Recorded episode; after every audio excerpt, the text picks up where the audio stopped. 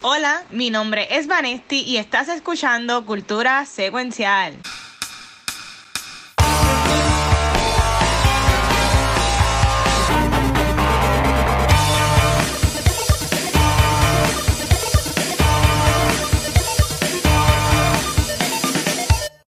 Saludos Corillo, aquí estamos de regreso luego del apagón masivo, podcasteando intenso como siempre. Mi nombre es Vanesti y venimos con un episodio súper, súper cruel. Pero tú sabes quién es peor que Lutier y Luma? Este Corillo de cultura secuencial, así que chicos, preséntense. yeah, mira nada, que es la que hay. Yo soy Chizo Dálmata y mi nombre de perrito es Cookies and Cream. Eh, diablo. Me gusta, me gusta. Sí. Y yo soy a Butcher Graham, el que intentó ver, el, el, que pensó que iba a haber un doggy style diferente en Cruella, pero no fue así. ¡Ay, santo! Saludos acá, Watcher. Yo sería Cookie Dough, como yo estoy más llenito. Pero yo sería. yo sería pero estoy, estoy haciendo dieta y whatever, así que vamos a ver, vamos a ver, yeah. vamos a ver. Este, estamos perroski, estamos bien perroski. Siempre perroski, nunca imperroski. Imperroski. Imperroski. Nunca gatoski. Nunca gato. Exacto. Yo soy. Se fue y ya empezamos. Ya. ya. empezamos. El programa se fue por la borda. Vale, tú eres la jefa ahora. Yo tengo fe que Luis se va a conectar al iPad en un minuto. Sí. Sí. Uh -huh. Él está hablando, él está hablando ahí, él piensa que lo sabe, que lo escuchamos. Lo más es que se le habrá ido al internet. No, porque lo oigo como un robot. Mm. Ahí se fue. Ahora se fue. Pero como el programa continúa, ¿verdad? Yeah. Podemos ir hablando de, como siempre, toda la semana hablamos de qué estamos viendo. So, arranco yo hablando de lo que yo estoy viendo. Go for it. Mira, todo el mundo sabe que yo estoy en esta constante lucha de estar viendo anime. So, uh -huh. estoy viendo Death Note y luego de Attack of Titan, esto es completamente otro género. Este, uh -huh. Death Note, no sé si hacerlo spoiler porque ya esto es un anime técnicamente sí. que lleva un par de años, donde yo no me esperaba que el protagonista era un psicópata, ¿me entiendes? Uh -huh. So, se me ha hecho bien difícil porque el protagonista me cae mal. Tú sabes. Y Light Jag a mí, a mí no me gusta las cosas que él hace, porque para mí, este, para los que han visto Death Note, él es mi personaje favorito y yo estoy rooting for, for him. O sea, todos los personajes que van surgiendo que me gustan, los van eliminando. ¿Tú puedes ah, creer esto? Los van matando. Bueno, van saliendo de la serie todos los personajes cool que yo, ay, diach, inocente muere, ay, inocente muere.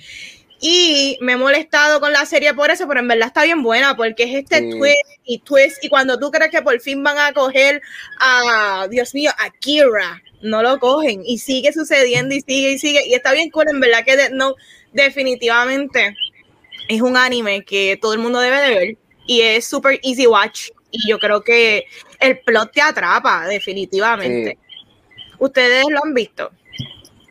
Yo sí, yo lo he visto y, y, he leído los cómics, este, el manga, el manga uh -huh. y a mí me encanta, a mí me encanta, este, yo espero, hay rumores, por favor, nadie, si no lo han visto, no vean lo que hizo Netflix con ah, no, por favor, no lo vean. no lo he visto ni lo voy a ver. Este, ni lo la vea, pero supuestamente hay rumores de que ellos quieren volver a hacer una segunda parte y quieren arreglar los mistakes, especialmente el whitewashing.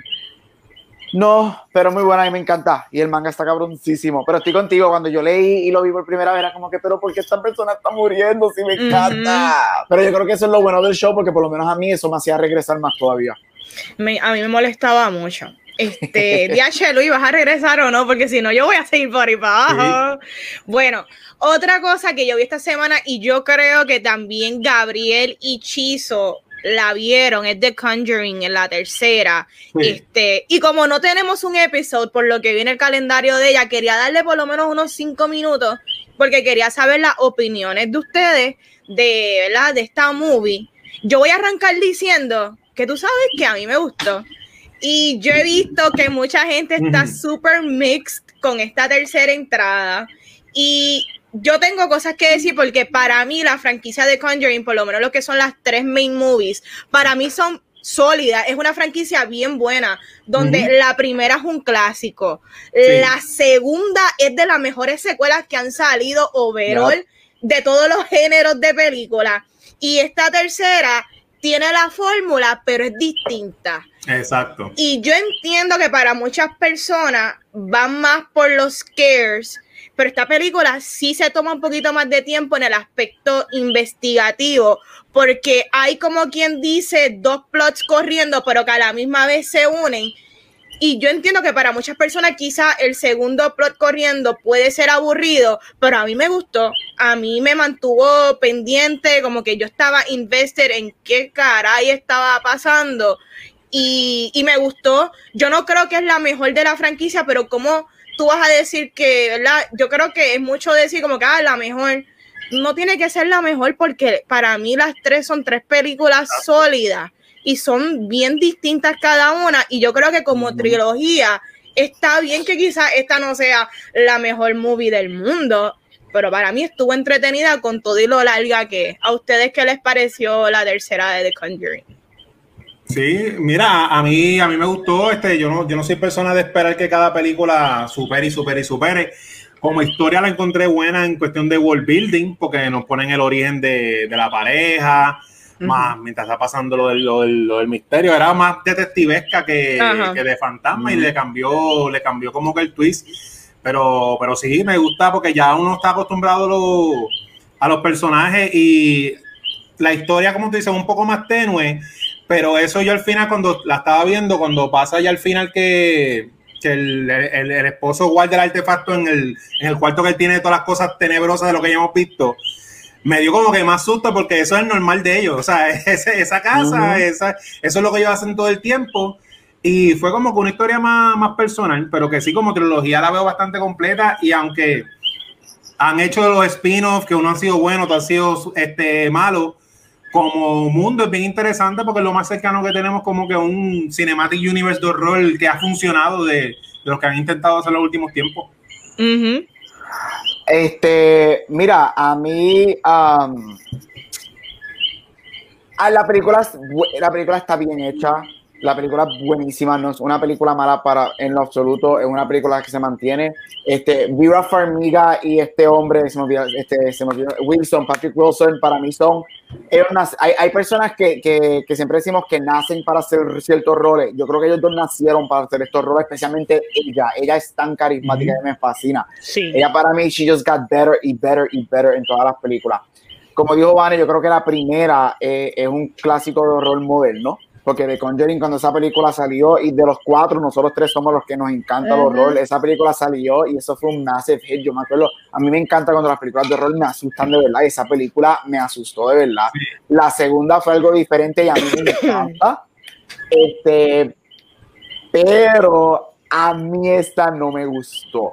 Okay. Yo encontré la película, como dije, buenísima, está bien hecha, no hay, no es perfecta, pero tiene, la película es muy buena, es sólida. Yo para mí lo di como un 8 de 10, si la di a un ranking.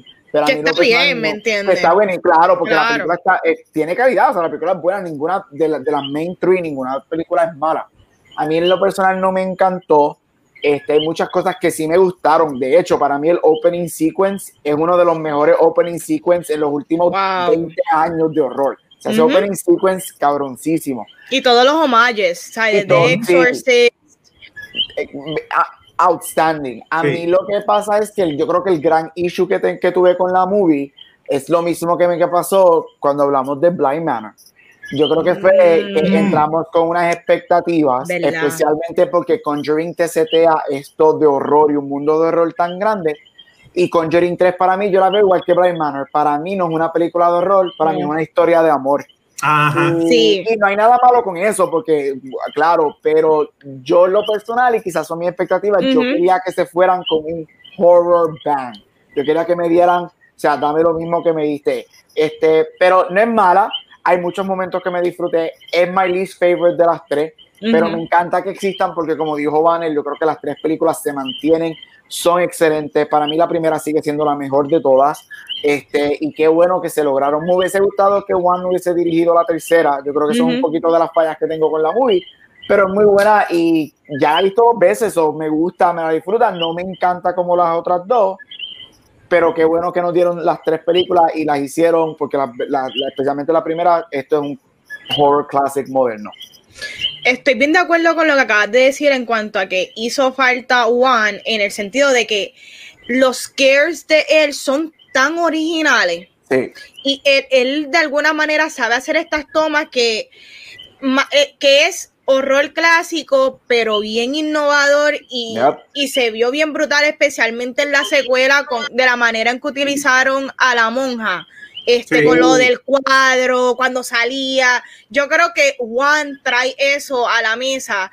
Este nuevo director, yo creo que le tocó, un, le tocó una historia que yo creo que podría ser un poquito convoluted, pero al tener mucho más corazón y ser más la típica Exorcist movie, yo creo que él se benefició de quizás estos elementos de horror un poquito más sencillos. Este, pero para mí él lo hizo bien dentro, dentro de todo. Lo que pasa es que no es un James Wan. James Wan actualmente como director se ha elevado, ¿me entiendes? Él, trae, él ha traído su estilo a géneros de horror, a géneros de superhéroe con Aquaman, a la película de Fast and the Furious. Ya James Wan yo creo que él, está elevado demasiado. Pero sí, esto se continúa siendo una franquicia sólida. So, chicos, ¿qué ustedes vieron? ¿Qué más ustedes vieron? Chizo, ¿qué tuviste? Cuéntame.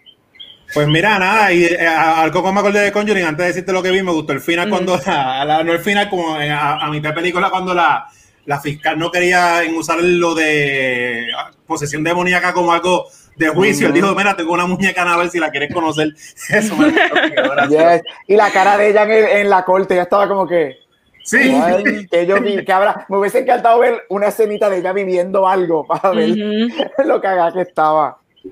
Nacho, sí, eso quedó bien gufiado. Pues mira, yo vi de las películas animadas estas de, de DC que están tirando todos los años que tiran como dos, vi la que es fuera del, del, del canon de ellos, que es eh, Batman Soul of the Dragon. Y es una película, está bien nítida porque la película está basada en los 70 y aunque la película se llama Batman Soul of the Dragon, es más bien un ensemble entre Bruce Wayne, más que el mismo Batman, Lady Shiva y el personaje que luego se va a convertir en los cómics como Bronx Tiger. Lo que me gustó de la película, que muchas veces estas películas animadas, por lo menos las norteamericanas, dicen que van a ser en una época y eso como que solamente la promoción y por encimita. Pero desde que empieza la película, tú sientes que la película es los 70, por como hicieron la animación, los muebles, los carros, la música. Tú te sientes que estás viendo una película setentosa de, de artes marciales, que eso, mm. Que eso me gustó. Y, y me gustó que fue mucho Bruce Wayne y no Batman, que eso es algo que en el internet, en las páginas como blu-ray.com y otras páginas que hacen reviews de películas, le quitaron puntos a eso porque se llama Batman Soul of the Dragon. Pero yo digo, mira, mano, o sea, nosotros tenemos como 40 películas de Batman. Y si es una película de Batman, de otro aspecto de Batman, de en los años de que él fue Bruce Wayne que estuvo entrenando, le dieron un giro y no es como siempre hemos visto la historia de Bruce Wayne, que es está entrenando, entrenando y no sabe, no sabe, no sabe nada. Aquí desde que es Bruce Wayne, el tipo está haciendo como si fuera un vigilante setentoso. Y vean, mira qué nítido, se parece a estas películas así como que de Charles Bronson de los, de los 70. Y este, lo mejor que tiene la, la película, yo la, yo la, yo la compré en Blu-ray, en Blu-ray es que tiene un special feature de media hora que es que yo digo que, ¿verdad? Que, que, se votaron porque esas películas yo no espero mucho de special feature. Y es Bruce Timm, el creador de la serie de Batman Animated Series, que fue el que hizo este proyecto. Y es él hablando del amor que él tenía por esa época, porque eso fue la época cuando era nene chiquito, los 70. Y es un documental básicamente explicándonos el origen del género de acción, de exploitation del cine de los 70, que yo no sabía nada de eso. Y cuando yo aprendo algo nuevo, pues de una película de muñequito, pues mejor todavía. Y ahí Bruce Timm, Bruce Timm lo que explica es que estas películas como Dead Wish, todas estas películas de hecho Nori de Bruce Lee, que empezaron, que hicieron ese boom en el cine, salieron porque en esa época la televisión fue cuando fue masiva, que la mucha gente la tenía y el cine bajó un montón las ventas y las Hollywood tuvo que inventarse algo que no se pueda ver en televisión en ese tiempo. Mm. y de ahí es que sale ese cine ultraviolento como tal, que es lo que, lo que retrata en la película. Así que el special feature lo encuentro hasta, hasta mejor que la película, pero no, la película me tripió un montón. Mm. Brutal. Nice. ¿Y tú, Gabriel?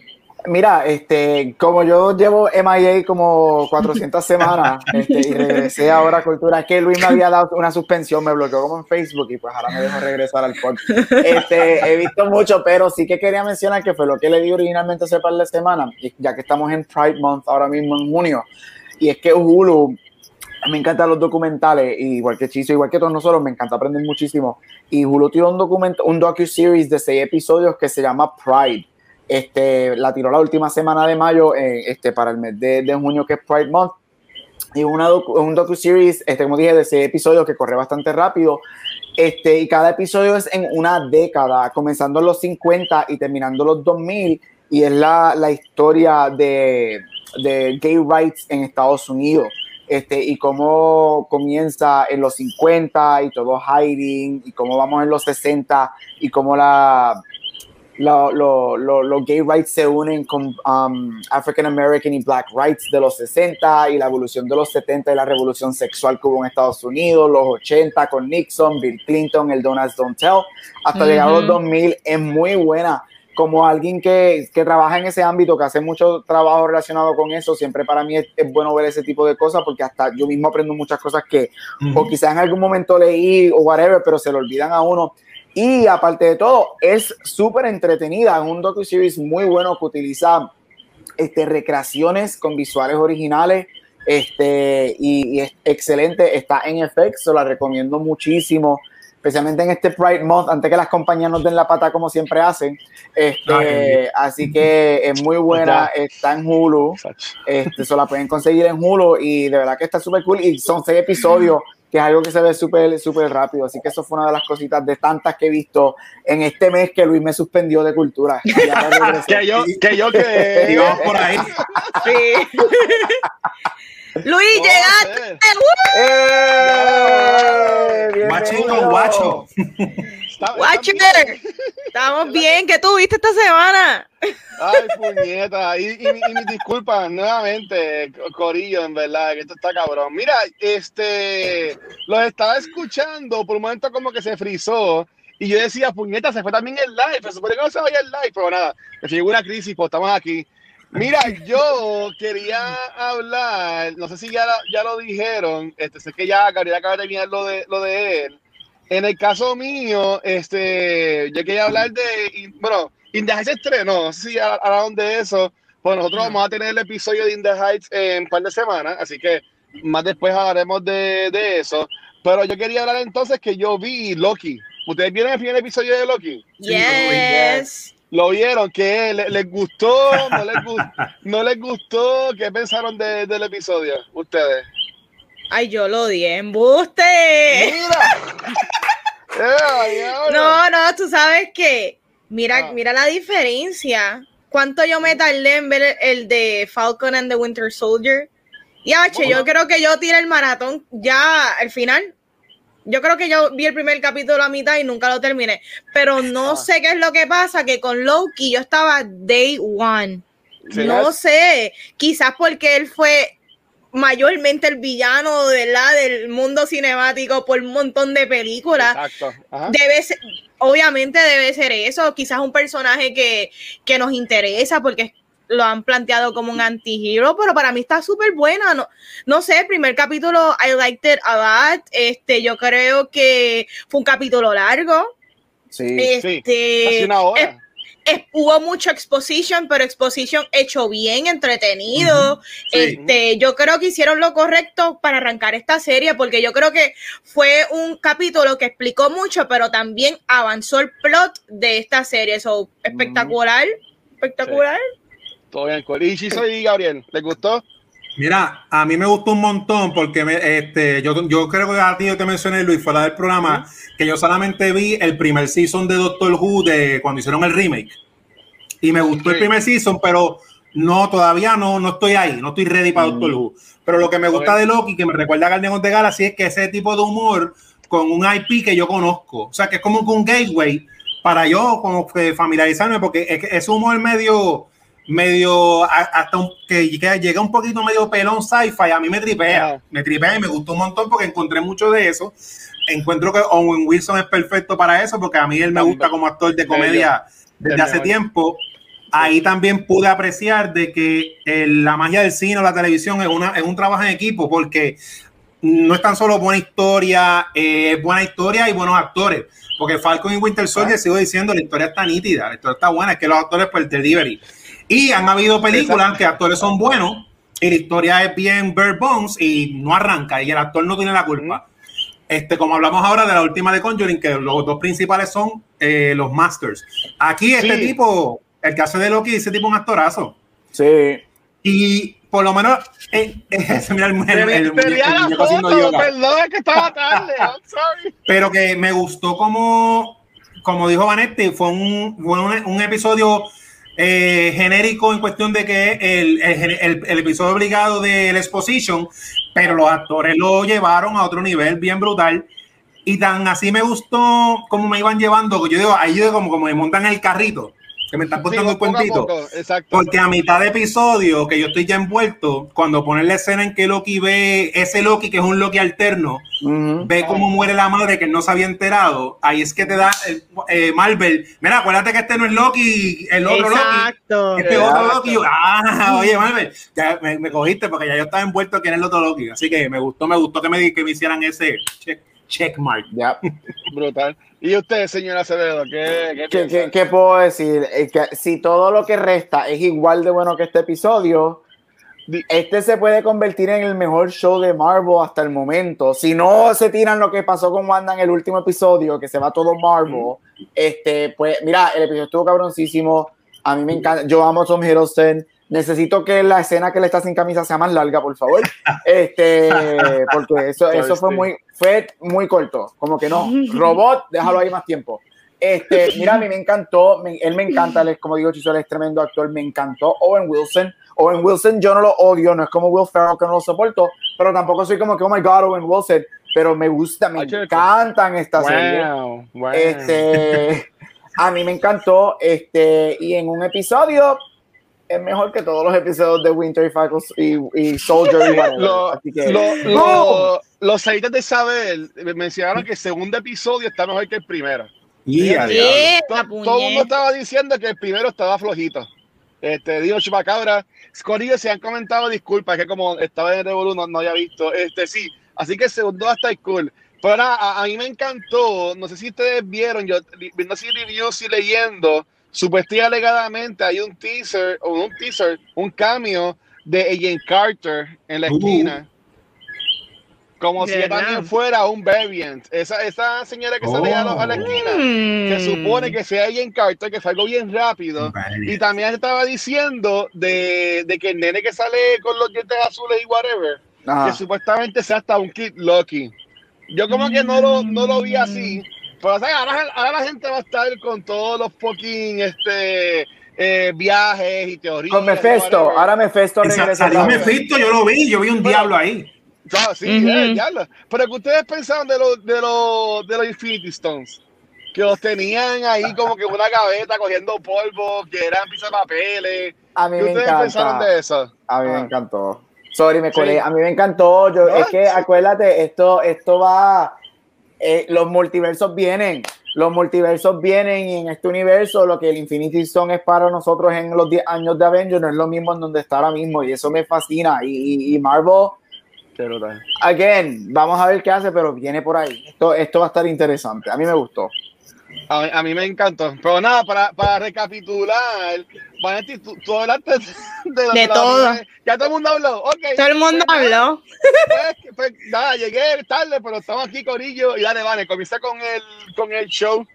Vamos a arrancar ahora. No, tenemos, tenemos fe. Pero nada, lo que, el que me da fe todas las semanas de cultura y llevo, mira, tengo la vena de blue cheese con cheese, así que por favor, alégrame.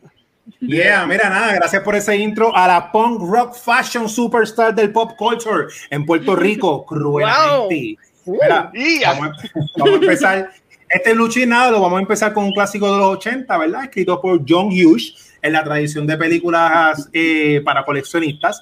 Y es la versión Steelbook de Pretty in Pink que es la cual trata de esta muchacha llamada Andy, ¿verdad? Una estudiante de high school que trabaja en una tienda de disco, que eso siempre es bien cool ver en las películas, quien es invitada por un date, a un date por Blaine, que es el personaje, uno de los personajes más populares y con dinero de la escuela.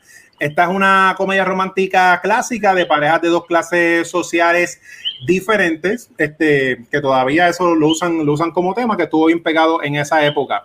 Eh, de los documentales que trae, ¿verdad? De, de los suplementos, eh, hay uno especial que se llama el Filmmaker Focus, en el cual el director Howard Dutch habla sobre el éxito, ¿verdad? Y el legado de la película que ha tenido todas estas décadas y la experiencia que él ha tenido, que tuvo cuando trabajó con esa película con John Hughes, que es bien famoso porque él fue el que nos dio películas como Ferris Bueller Day Off, Breakfast Club, Weird Science, el tipo un caballote. Así que ese, ese, ese suplemento pues está bien interesante de esos dos creadores hablando de cómo, cómo participaron en la película. El segundo estreno, ¿verdad? Para los amantes de los videojuegos y del anime. Y llega en formato K por primera vez.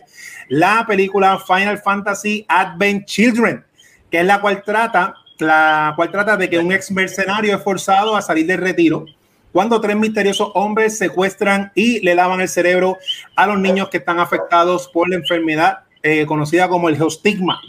Esa película yo la he visto como tres veces, pero como yo nunca he jugado Final Fantasy, yo nunca entiendo nada de lo que está pasando, pero todo se ve bien bonito, así que en 4K se va a ver más mejor, como yo más Mejor. Más mejor. Nada, suplementos especiales, lamentablemente no tiene suplementos nuevos, porque es básicamente un transfer a 4K y tiene lo que salió en esa época en estreno, que es uno llamado El legado de Final Fantasy VII, con trailers promocionales de, del juego, que los que, los que le gustan la saga es uno de los juegos más famosos y más queridos de eso. Trailers promocionales de la película, como tal.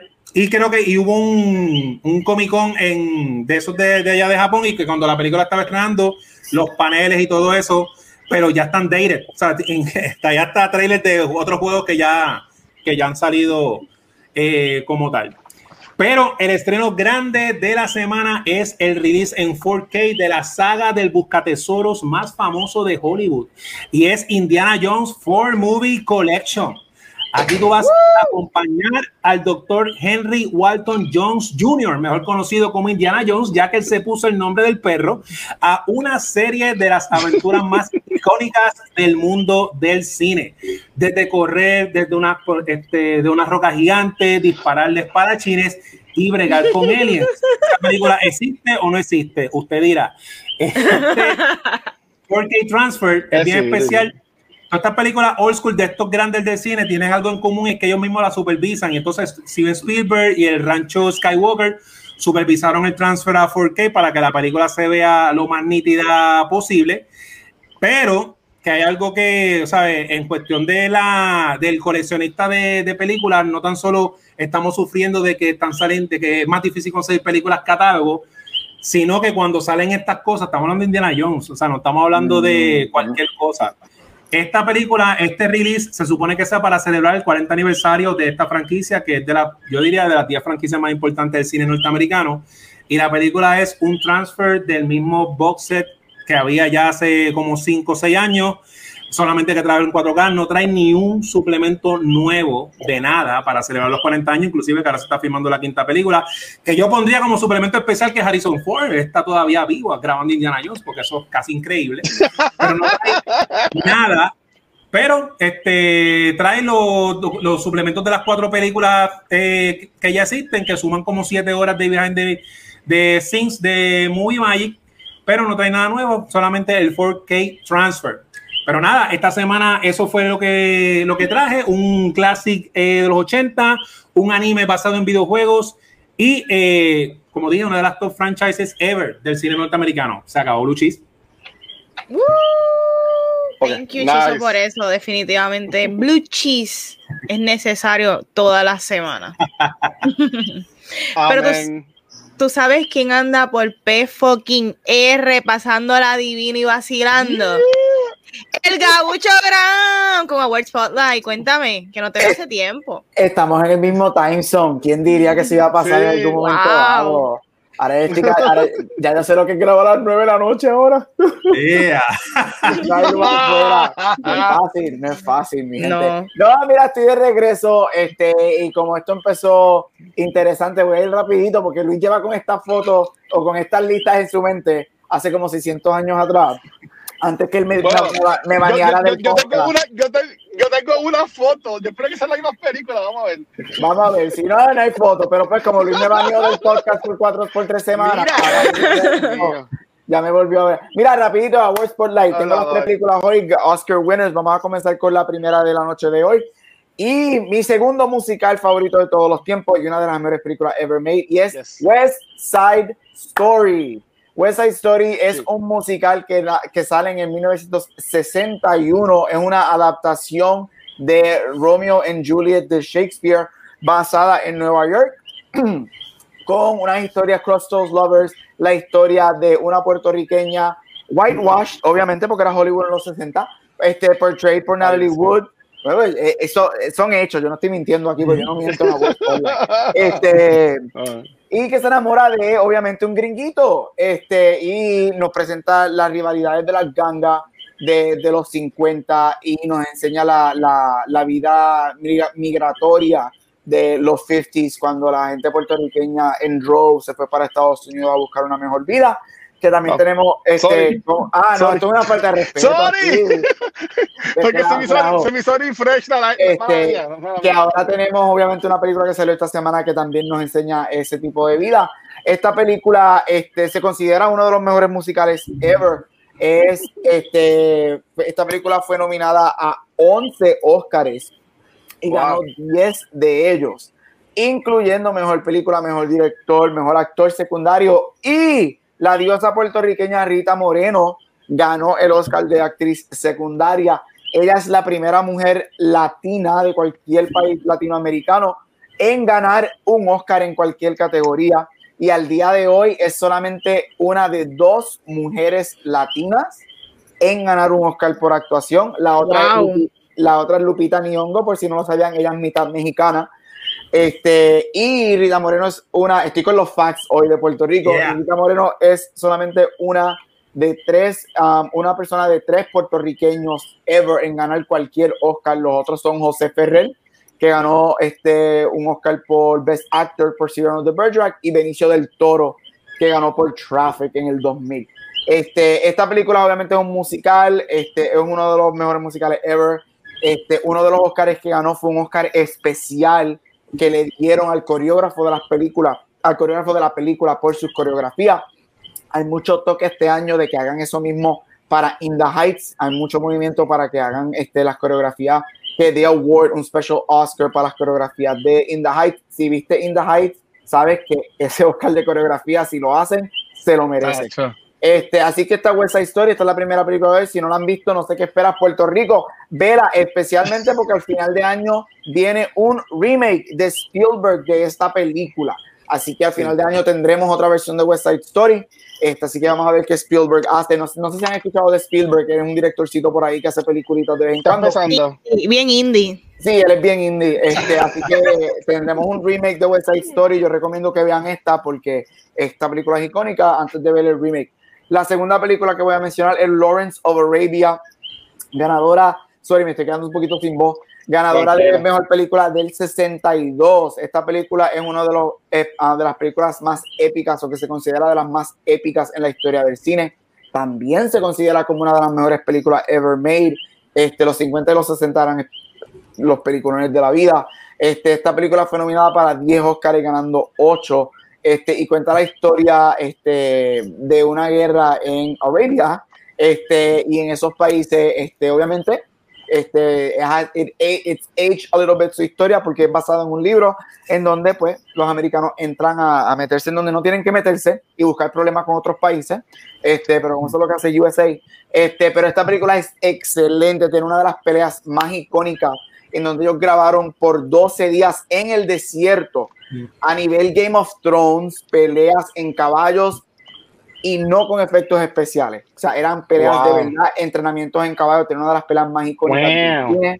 Es súper larga, dura un poquito más de tres horas, pero es una película icónica que para mí es un must watch. Es de estas películas que uno debe hacerle el check mark al lado, porque es de estas películas grandiosas del cine y, y es de verdad es una de las películas más visualmente bellas que yo he visto ever, porque en esos tiempos todo era natural, no había efectos, o todo es natural. Ellos estuvieron meses en el desierto grabando y la película es preciosa. Así que Lawrence of Arabia, ganadora del Oscar de 1962, la recomiendo. Y para terminar, esta película se debería, volvemos a lo que hace par de semanas yo he mencionado varias veces, actually, esta película se llama Tom Jones, ganadora de mejor película del 1963. Yo le pondría el título de Watcher a esta película. Este, y la razón es porque este, esta película es basada en un libro, este, un personaje que se llama Tom Jones. Tom Jones, el personaje de él, es un querendón y es una persona que lo que quiere es buscar amor en su vida y es una persona que le gusta complacer a todo el mundo. ¿Qué es eso, amor? ¿Cómo? Este, que le gusta complacer a todo el mundo, pero siempre la gente, Paquiti, el knife in the back, cuando a él, cuando él necesita de gente. Esta, Watcher, te amo. Este, mira, esta película fue nominada a 10 Oscars, ganó 4, incluyendo película, guion y director. Esta película empieza en los 60 todavía, aunque ya llevamos como 20 y pico de años fuera de la era silente. Esta película empieza con un montaje de 10 minutos en que es todo en silencio, en honor a las películas silentes. Ese montaje es precioso y es un one shot que también para los 60 todavía los one shots este, eran escalzos y no eran tan, tan, tan vistos como hoy en día. Es tremenda y todas las cosas que a él le pasan durante la película es un goof screwball comedy. Este, eso tiene elementos de comedia, tiene elementos de drama, tiene elementos musicales, porque hay números musicales en ella. Y es él lidiando con todas las situaciones que le pasa, pero él es de estas personas que no importa lo que le pase, él siempre se mantiene upbeat hasta que al final obtiene su gran premio este, que no voy a decir si es amor o otra cosa, pero es algo que lo llena y, él descubre que quizás no necesita ciertas cosas para ser feliz y necesita otras que no necesitaba. La película es excelente. Watcher, esta película te lo digo que es para ti, a ti te va a encantar. Este, te dejaré saber si está en algún streaming service, pero Tom Cruise de 63, ganadora de mejor película. Y Gabo is back. Gabo es en Puerto Rico. He is done for today. Boom. Yo, tengo una, una, dos preguntas, dos preguntas. Este, tú mencionas esto de, de coreógrafo de In the Heights y también estabas hablando de West Side Story. Mm. Eh, ¿Tú entiendes? Porque es que de nuevo, es que como somos latinos, pues había, por yo tenía hype de In the Heights. Mm. Hype de In the Heights. Eh, yo no veo como que ningún hype para West Side Story. ¿Tú entiendes cuando esta película salga en Navidades como que tenga el impacto? Bueno, aunque In the Heights como que no ha tenido impacto tampoco porque no vendió mucho desafortunadamente. No se llegan a hablar de esto ahorita cuando yo no estaba. No, pero, no lo hemos hablado, eh, pero se puede. Pero, ¿qué, ¿qué, tú crees, Gabriel? ¿Tú crees que va a ser lo mismo? Y si hacen lo de, lo de coreografía, esto sería casos especiales porque yo no lo había escuchado y han habido musicales, qué sé yo. A mí no son tan grandes los, los dance numbers, pero Mira, voy a, es bien grande, es bien grande el, dance number. Voy con lo de los coreógrafos primero. Antes, este, en los primeros tres años de los Oscars había una categoría de coreografía. 35, 36, 37, 1935, 37. Este, porque esa época era la época silente que todas las películas de esa época eran números musicales grandes. So, eso okay. lo eliminaron. Durante los años lo que han hecho es que de vez en cuando, cuando hay estos momentos, estas películas que marcan la historia de una manera, te dan un Special Achievement Oscar. Por ejemplo, Planet of the Apes, cuando Planet of the Apes, la original, sale, esa, para ese tiempo no había una categoría de Best Makeup.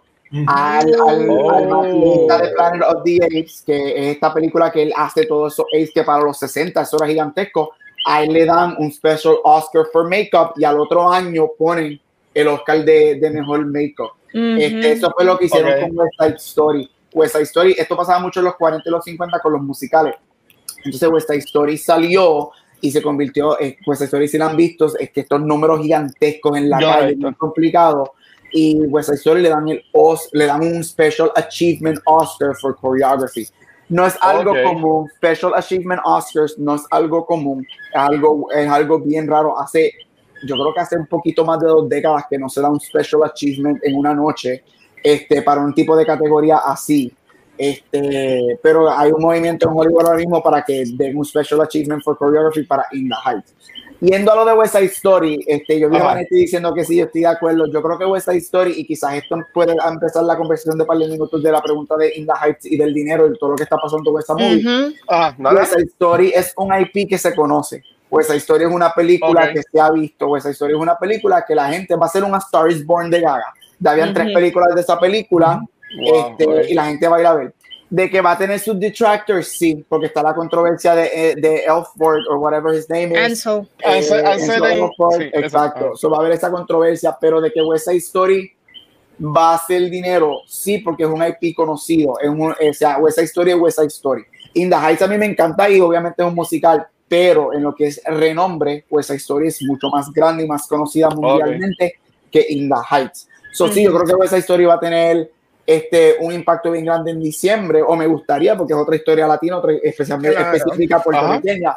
Este, algo, otro distractor que quizás pase es que este es el año del musical. Este, hace años, hace décadas que no tenemos un año de musicales y tenemos Sí. The Heights, West Side Story, Respect, Tic Tac Boom, este, tenemos, Sí. tenemos varios más. Este, esto va a ser interesante.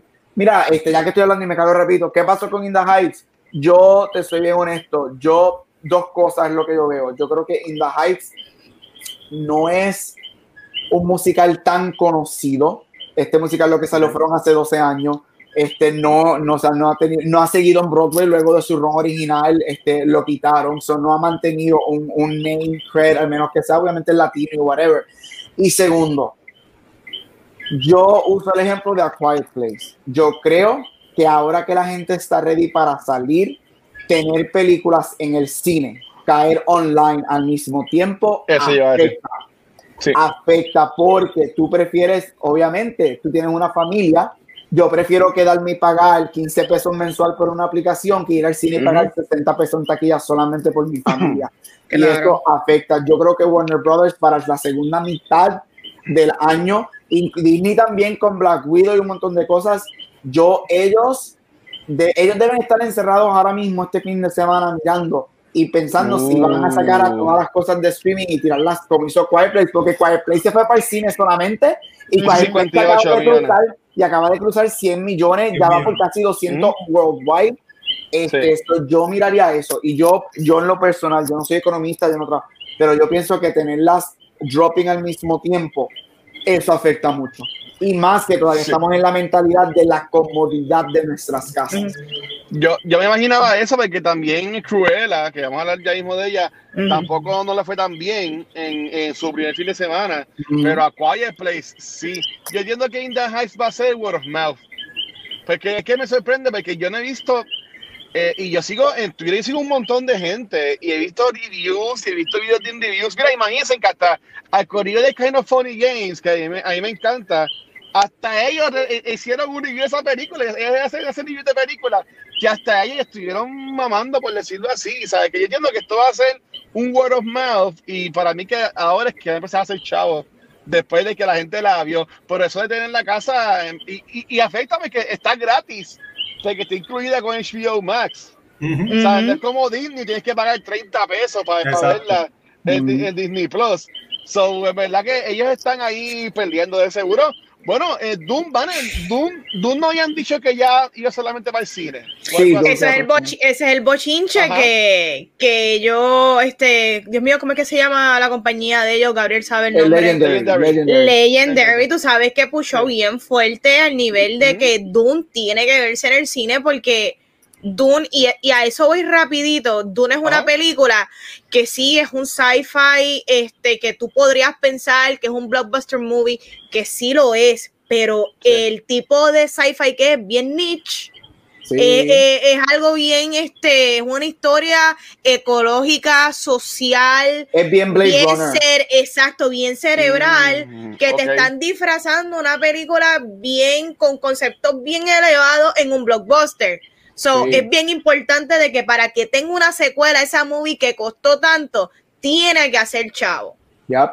Y si la tiran en HBO Max, no va a ser chavo definitivamente. No. Iba, a dec- iba a decir algo rapidito para aportar a por qué probablemente In the Heights no vendió. Mira, esta es una película que la realidad que es mayormente dirigida a latinos.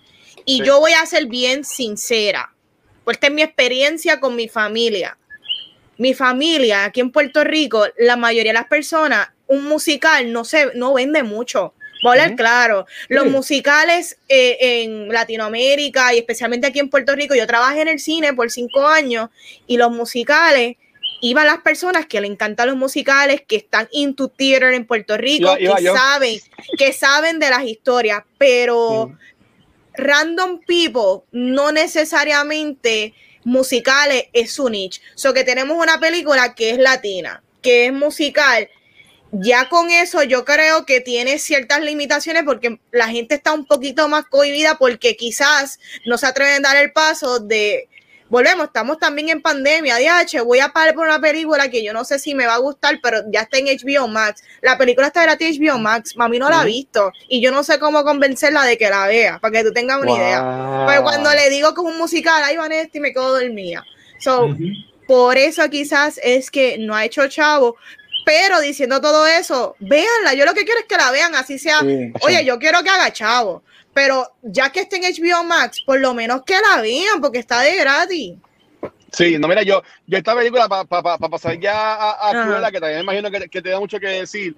Mira, o sea, y después, después, joder, muchas de las películas que yo veo en los screens, yo la veo en el screen y ya. Y me acuerdo, tomando en el celular, este, las únicas dos películas, bueno, en este tipo de pandemia, porque antes la veíamos en el screen de prensa y después la veíamos en la premier días después y whatever y siempre la veíamos como dos veces en el cine.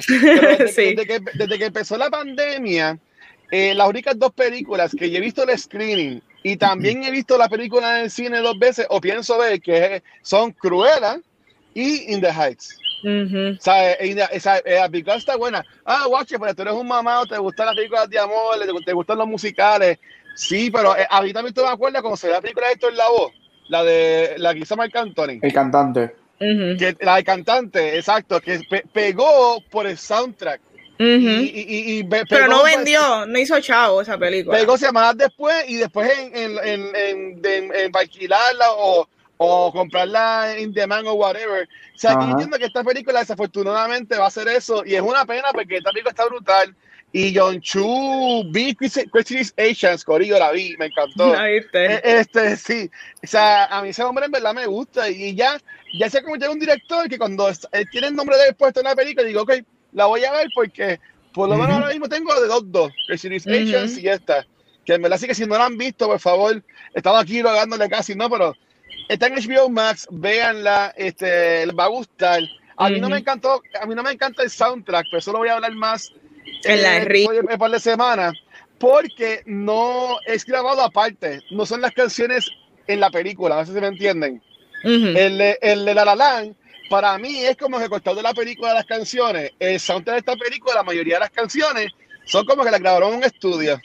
Como que no se escuchan mm. igual. Pero es que, pero es que, pero, pero para decir esto, 98% de los musicales así es que se graban. Lo, Definitivo. Lo sé, Pero mi, mi experiencia de comerme un soundtrack de La La Land y, y, y, para mí de la era como que grabado, para mí se escuchaba más como en la película. Pues, pues lo que digo, yo digo, yo digo que, que, si las graban en vivo, después nos dan el desastre que nos dieron en Les Miserables, que cantaban, cantaban en vivo.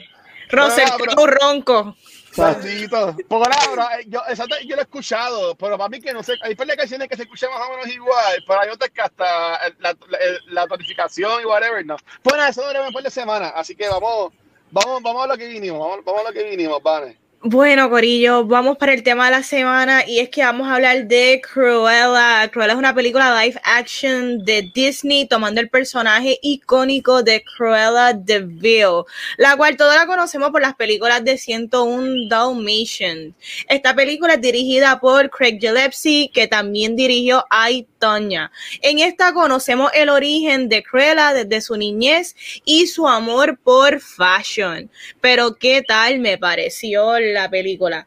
Yo creo que ella tiene buenos performances de las dos Emma. Se ve que le metieron chavo desde el costume, set design, la cual para este tipo de película y personaje es bien necesario y bien importante que le haya metido chavo en esto.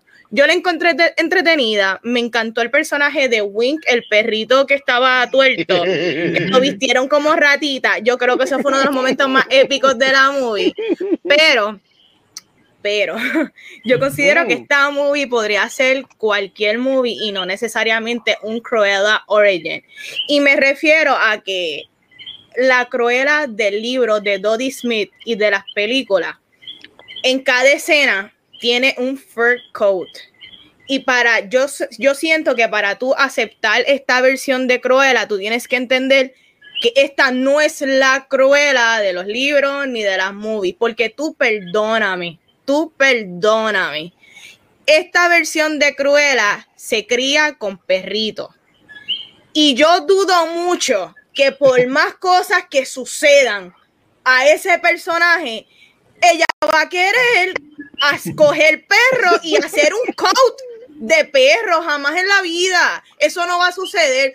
Tú jamás me vas a vender que la cruela de Mastón, que se crió con perritos callejeros, va a coger un chorre perro para hacer coats. No, no es. Pero diciendo todo eso, yo creo que esta versión millennial que Disney ha creado, está entretenida, eh, me encantó la ropa, las escenas que hacían todos los reveals de cada outfit me, me pareció súper fashion forward y pareció un espectáculo y yo creo que hay un disfrute dentro de esta película que es larguísima.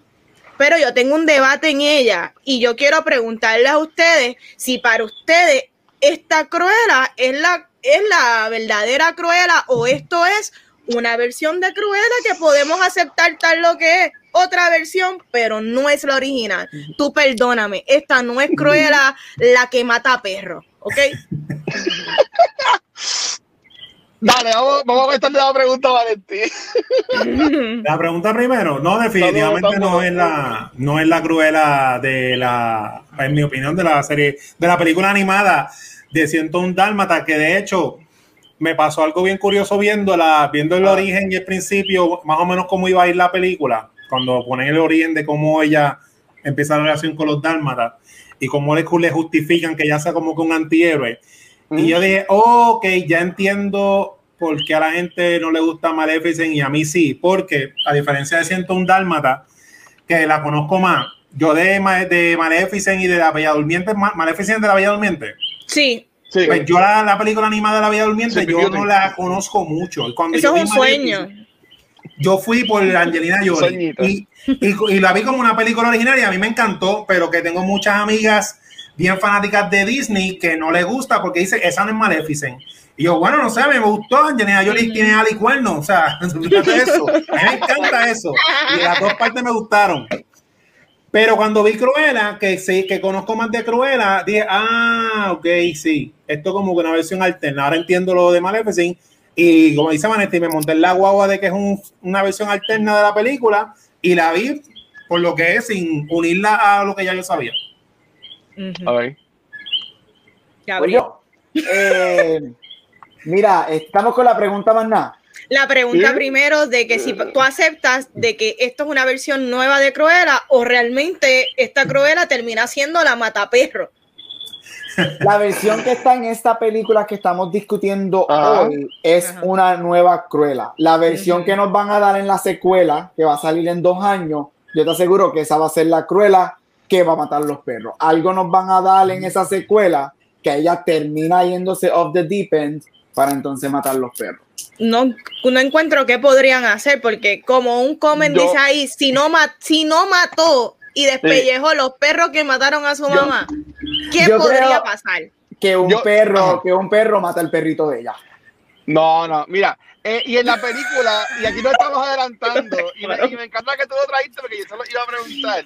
En la película hay un throwaway line cuando ella revive, este, cuando, cuando ella revive, cuando ella va a, a muchacho del salón, de, de, que vende la ropa y eso, que él le dice como que, ah, que estabas muerta. Y, y, también le pregunta como que, ¿tú matas a los perros? ¿Sabes? Como que para mí que es como que parte del, del personaje. Obviamente, el crueldad de, de, los muñequitos, pues, ella sí quería matar a los perros para hacer el fuerte, porque ella lo dice y, y pues revolú. Pero para mí que la, la gente que no es del círculo de ella en la película, van a pensar de Emma, ella se llama Emma, ¿verdad? Algo así era Emma, algo así. Estela, Eh, Estela gracias, Chizo. Este, um, ellos van a pensar que ella sí mató a los perros, porque no, ella también los, los regaló. Los, este, eh, no, bueno, no, no regaló, ella regaló a los hijos. Sí, a los pop. Exacto. Eso, ese es el, ese es el after credit scene. Pero para mí que eh, la gente, la gente del mundo sí van a pensar que ella mató a los perros porque esa es parte de la imagen que ella quería poner de la, de la mala y de ese revolú. Yo honestamente yo no veo a Disney haciendo una película de Cruella de Vil, ella matando perros. Porque Sacho, eso, eso va a ser, eso va a ser una, una pendejada y peta y todo revolú. Sacho, no, yo entiendo que eso hace mucho muy, muy problemático. Petit Beta. Pi- pi-. Pienso, pienso, pienso yo. Pero para mí que la película lo manejó bien, porque la película dice como que pues la gente piensa eso, deja que la gente piense eso, pero yo no los maté, yo los amo, ellos tuvieron hijos y los regalé a, a, la, a, la, a la gente que después se van a casar, y sabes qué, para mí estuvo Ujú. cool. Y antes también de saber la opinión de ustedes, porque Ah. tengo, esta vez yo vengo con preguntas porque Y estoy, tengo mis issues con. Disney y yo quiero Ah. saber qué ustedes opinan. ¿Disney realmente va a soltar en algún momento otra película icónica o vamos a seguir recibiendo live action, refritos de los clásicos? ¿Realmente esto es lo que va a hacer Disney de ahora en adelante? A mí me, a mí me preocupa seriamente que ¿Cuál- esto es lo que viene por 20 años más, de verdad. ¿Cuál fue Porque la última película? ¿Cuál fue la, La- última película grande? La- de Disney? Espérate, grande refiriéndote a qué? ¿Que hizo dinero La, o la wow, no, no, la, la última película Original. wow, La de los antes. 90. original? Antes, antes Original. Ellos, antes ellos tenían todas, todos los años Peter Pan, Pinocchio, ¿sabes? Ah, ok. Para mí Frozen, 2013, Ajá, la primera. exacto. Yo pienso igual.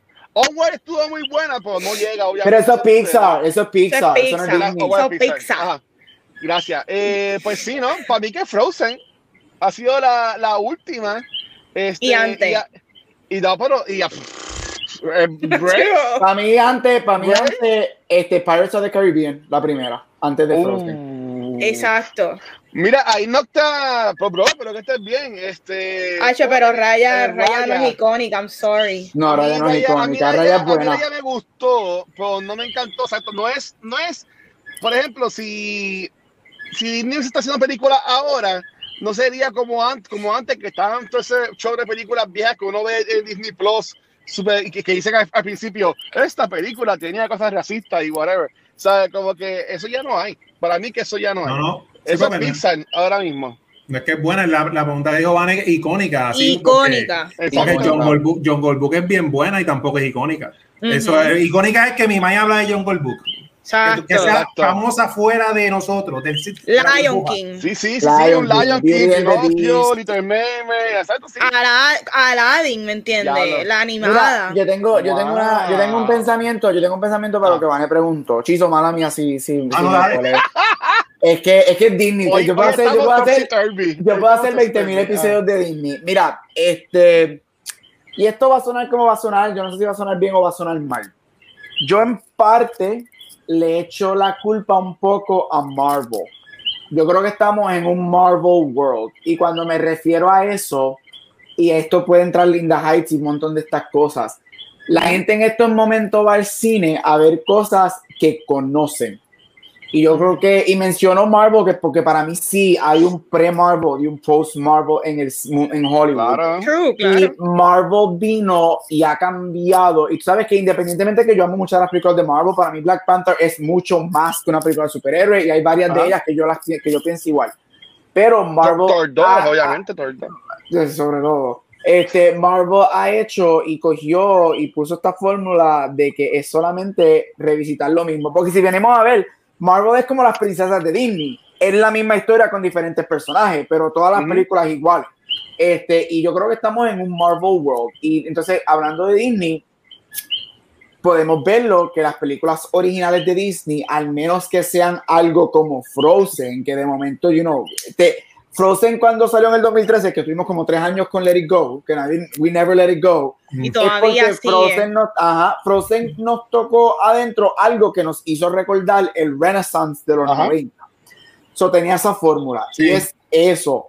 Tú tiras una película original como Raya, independientemente de lo que haya pasado de la pandemia, este, que tampoco hizo el dinero que todo el mundo esperaba en, en online. Sí. Pero si tú me tiras a mí el live action de Cruella, ahora los rumores son que quieren hacer el live action, el origin story de Úrsula, este, Sí. ya que van a hacer ahora Little Mermaid. Esos son cosas, nos guste o no, y yo veo la cara de Vale, me encanta, pero nos ¿Qué? guste o no, eso es algo que es conocido y como lo conocemos, termine siendo buena o no, vamos a ir y esa película va a ser un billón de dólares en el cine. Porque Exacto. nos encanta la IP original y queremos ver otra versión de ese IP original, sea lo que sea. Y por eso es que Cruella se convirtió online en el massive hit que se ha convertido online. Por eso Maleficent, las dos, nos guste o no, Chisa, a mí me encanta la primera. Yo no he Este, dos. hizo el dinero que hizo y por eso hicieron una secuela. Por eso es que Disney está haciendo los live action del, del Renaissance. Lion King para mí fue un desastre. Lion King, esa película, ese live action, eso fue una mierda. Una Eso no es mierda. action, es pero, esa, pero esa película hizo un billón de dólares en el cine.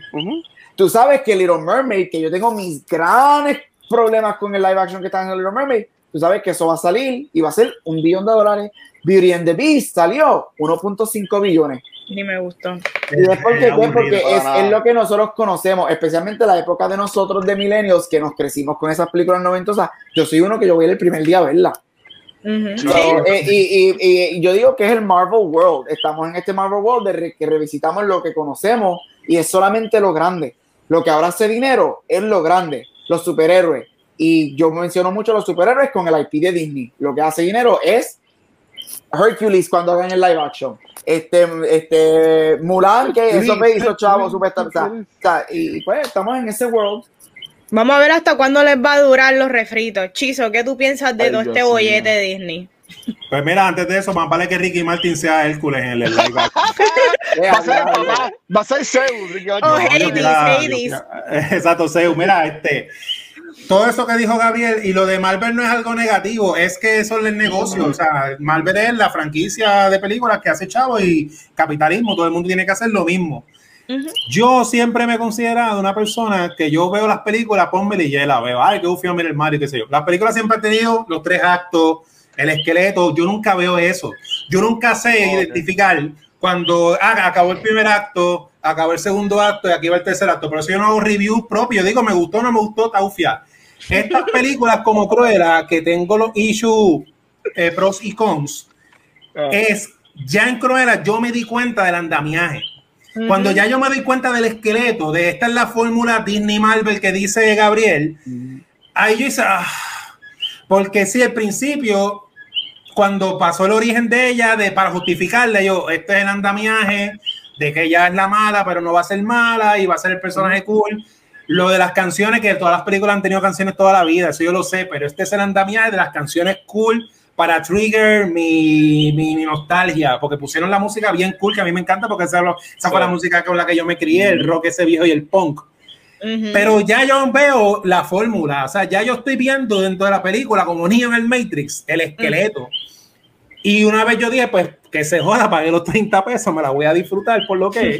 Pues ahí me monto en la guagua y me gustaron los trajes, me, a mí me encanta lo que es el fashion, me gustó lo de eh, la escena punk DIY, porque eso fue una escena que yo me crié. O sea, de suerte, esta Cruella, esta versión de Cruella, la hicieron con algo que a mí me gusta y que yo me crié, que es de mi personalidad, que es de la escena independiente Ujú. el indie fashion y el indie punk rock. Pues claro, pues me va a gustar. Como dijo Vanetti, puede ser Cruella, puede ser la que sea, puede ser Mariela. Es una historia de una, de una fashionista independiente que rompió los esquemas. Olvídate, el doc, sí, es- Mm. es por eso, pero, pero el esqueleto lo veo. Claro. Chise, no te preocupes, la mayoría de los que hacen los reviews tampoco saben definir los, los actos de las Pero imagínate que hay gente que los traduce. Gabriel, mira, era- Word yo, by lo que word. quería, yo lo que quería decir es, voy a, eh, a- a- eh, yo, yo entiendo que lo que eh, es verdad, lo que dice Vanetti, y la cosa es, Mariela, me mató el nombre Mariela. será, se- ¿qué, qué, qué será lo que distinguirá entonces el próximo palo, palo, palo de, de, de, de Disney? Porque Fine, Frozen pegó por, la, por las canciones y porque era algo distinto y también por el word of mouth, pero ¿volveremos a tener ese, ese éxito? Yo entiendo que no, pero tampoco pienso que es algo malo. Yo creo que sí. Este, Yo creo que algo ¿tú crees malo. Yo, yo creo que sí, pero esporádico. Ah. Yo creo que es todo cíclico, todo es por años, y especialmente ahora. O sea, tuvo Frozen en un content, content original, yendo a lo que nos contó Vane, Frozen para mí es la que instantáneamente. Quizá hay una más reciente, pero en algo original es la primera que me llega y Frozen ya va para ocho años porque fue 2013. Ujú. Este, es la primera que me llega y antes de eso yo diría que algo grande, grande, grande, sacando las secuelas que vinieron un poquito más cercanos, pero Ajá. Pirates 2003, 10 La años primera. antes que Frozen la Claro. primera, que fue la que comenzó, que, o sea, Pirates la primera es, no solamente que es una Academy No, Award la, y level la movie. música. No, la la música amo. y todo. Espérate, Este, rapidito. Ajá. Ajá. Rápido. Pirates fue en una época que ya lo habían visto todo. Yo estoy envuelto en la película de Pirates y cuando hacen el reveal de que ellos son esqueletos con los de la luna, yo no, yo no vi venir eso. Sí. Ah, Eso no, eso no ha vuelto a pasar. O sea que ya la película me tenía enganchado y yo, vete el carajo, son muertos. Ah, y, y, y honestamente, yo, y si hacen una secuela, yo la vería, aunque las últimas estuvieron medio medio. Y con este revoluda también de, de Johnny Depp, pero, pero mira, está acá, está acá, no sé. Para mí, que no, para mí que no es que es algo malo, porque ahora hay más, hay muchos Disney. No es como antes que nada más había un Disney. Ahora mismo tenemos Sony Picture Animation que sacó los otros días este, la calama aquí de los Mitchells. Tenemos Pixar, tenemos Illumination. Oye, este, pero la como dicen diferen- los pero-. Pero mi Ajá. pregunta eso sería, eh, eh, y de Mitchell a mí me encantó y hablamos de ella y me fascina, esa película Ajá. tuvo un word of mouth online. Pero ahí viene yo creo que la distinción y qué va a pasar. Yo creo que ahora Hollywood está en este flux de que el streaming sabemos que es el futuro, pero cómo manejamos el streaming con el dinero, porque no es lo mismo. No es lo mismo el tú tener una cuenta o que se la compartan o tú invitas a tu gente a verla a que cada persona individual vaya al cine a pagar por ver esa película. Y ahí es donde viene el- el- el- el- la distinción. ¿Qué va a pasar con eso? ¿Qué van a pasar con... con y ahí acaba de decir eso, me encanta eso de la mercancía y es exacto, o sea, yo, yo, a mí que me encanta Disney, todos los que hemos ido a Disney a los parques sabemos que cuando tú sales de un ride, el ride te tira a una tienda Sí, tú no tienes eso con una película online, tú no tienes el mismo nivel de pop culture awareness de una película que tú vas y te vas físicamente a ir a verla a un sitio. Ujú. Y Hollywood es un rock. Y yo estoy con Vane, yo creo que yo creo que es still too early. Yo lo veo más negativo en un futuro. Yo Ok. pienso que va a ser Ujú. más dañino, pero hay que ver qué va a pasar. Entonces mi pregunta sería, y si seguimos tirando preguntas, estamos 10 años, pero Una podemos, podemos, mismo podemos, la pregunta. podemos marinar, podemos marinar en esta pregunta. Es a lo da, bien Daenerys Game of Thrones. Is having the formula or the wheel, is that bad? Ahí es donde yo todavía no estoy ni uno ni otro. están haciendo, están haciendo lo- los chavos por ese mismo wheel, para mí que es negativo, porque mira lo que dice Aldros, eh, es que Disney suelta casi 20 películas al año.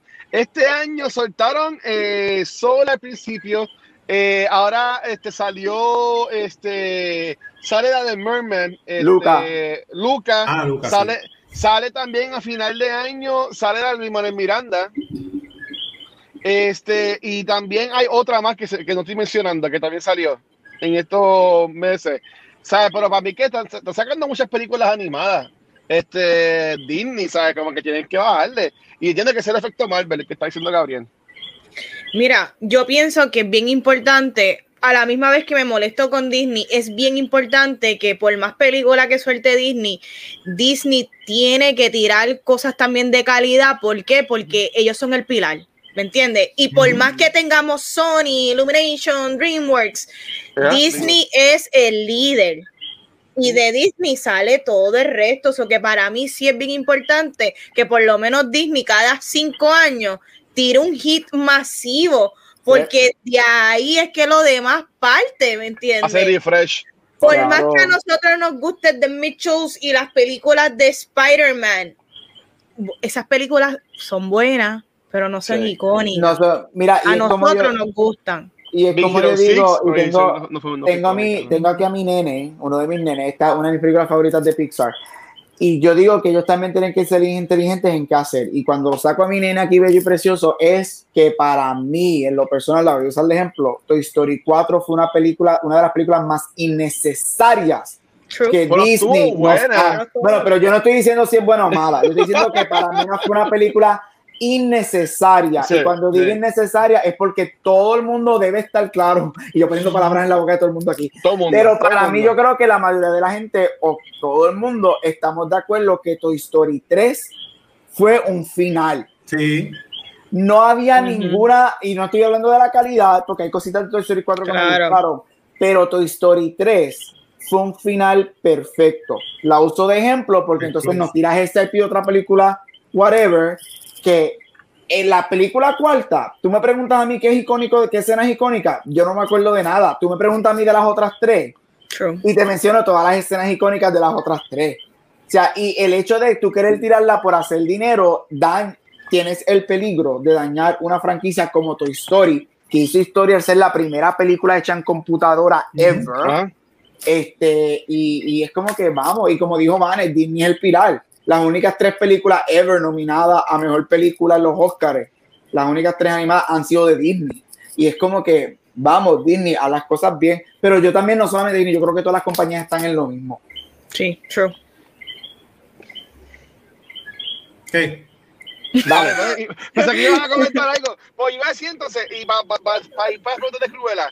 Antes, y que, es que, de nuevo, y no estoy defendiendo a Disney, este, pero mi, mi, mi, mi comentario sería, ahora mismo, eh, todas las semanas sale un blockbuster movie. Sale la que para alguien podría ser la película del verano. Eh, antes, para mi entender, antes no era así de que todo el tiempo era como que película tras película buena tras película buena. en verano, sí. en verano siempre ha sido competitivo. Sí, pero pues yo diría que también maybe After Story 4 no le dieron tanto cariño porque ya la semana salió algo más grande, que fue como que ahora ah, yo entiendo que en estos últimos años las cosas tienen bien poco tiempo de vida como que como que en la boca de la gente porque ya ya mañana hay algo nuevo, ya ha pasado hay otra cosa, ¿sabes? Y yo diría, o sea, honestamente no me acuerdo porque eso fue hace tiempo, ¿sabes? Pero antes también era así, ¿sabes? Como que todas las semanas había un nuevo tópico había algo, algún tema porque me vi por que las cosas duraban más. Recuerda que también antes las películas las ponían hasta dos veces en el cine y, o estaban más tiempo también en el cine que tú la veías más veces. Pero mira, este, es como... Es, como... Es, buscando el baby por qué es que no... No, claro, claro. Pero es como, y yo digo que es como todo que regresa a la IP que conocemos, porque estoy chequeando, entonces voy a, voy a comparar dos películas de Pixar rápido, Toy Story 4 y Onward, que salió right before the pandemic. Este, Onward tuvo la oportunidad, siendo Pixar, que Pixar es el está, o sea, está Disney y Pixar está por encima de Disney. Obviamente están relacionados, pero Pixar es Pixar en lo que es animation. Y Onward tuvo esa semanita Grace, que cuando tú ves una película de Pixar, todo el mundo va a ver una película de Pixar. Y Onward no fue eso. Mientras Toy Story todo el mundo explotó y salió a correrles esa película. estoy chequeando, Toy, Story hizo 1.7 billones de dólares en el cine. Toy Story, 4, Toy Story 4 gana. Es la, eh, otro, el, eh, la 3 y la 4 ganó, volvió a ganar el Oscar de mejor película animada. Pero es porque, ¿por qué? Porque nosotros llevamos con este vaquerito desde el 96. Nosotros conocemos este IP. Y, y, ahí es la cuestión de, de ahí entonces vienen todas estas preguntas del indie cinema y todo ese revolú por eso es que las películas indie no hacen chavo. Por eso nadie, cuando llegan los Oscars, nadie conoce de estas películas. Y estamos en un momento, y again, y como digo Chiso, yo no digo de forma mala, pero yo sí pienso que Marvel es como que el pre y el post de este hecho de que yo solamente voy al cine para ver películas grandes y que yo conozco. Y mientras películas que no me van a dar un theatrical experience, la gente cuando salga en Redbox. Y entonces ahí se afecta In the Heights, ahí se afecta historias latinas, ahí se afecta este, historias asiáticas, ahí se afecta mujeres haciendo whatever, ahí se afectan historias de personas negras. ¿Por qué? Porque quote unquote no venden y no necesariamente es eso, es que la gente no conoce esta historia, no va a ver ese IP. Definitivo. Y si tienen en las casas contenido, series que parecen películas con la calidad de películas, pues tú dices, DH, para eso me quedo en casa porque volvemos. La próxima película que yo siento que va a vender va a ser Fast tú sabes. Son event films, eso es lo que, como siempre hablamos, este es un tema que podemos hacer un episodio completo de la gente por qué van al cine. Cuando salga Fast, esto va a ser un, tema bien, bien interesante hasta en un after show. Pero chicos, en general, ¿les gustó o no les gustó este Cruella? Que, que les pareció larga, les pareció divertida, le entendieron los porqués de las ambas Emas en esta movie. Cuéntenme ustedes. Cuéntame. A mí me, gustó, o sea, me gustó la historia, cómo la fueron llevando, la historia esa de ella de, de, empezar de nada a, que fuera la, líder en el fashion. La villana lo hace muy bien. La villana se ve bien mala, bien, bien. Esa muestra, esa muestra cabrona. Ah. Y los ladrones, o sea, yo soy bien fanático del de, que es el dueño del perrito, del perrito que tú dijiste, de Wink.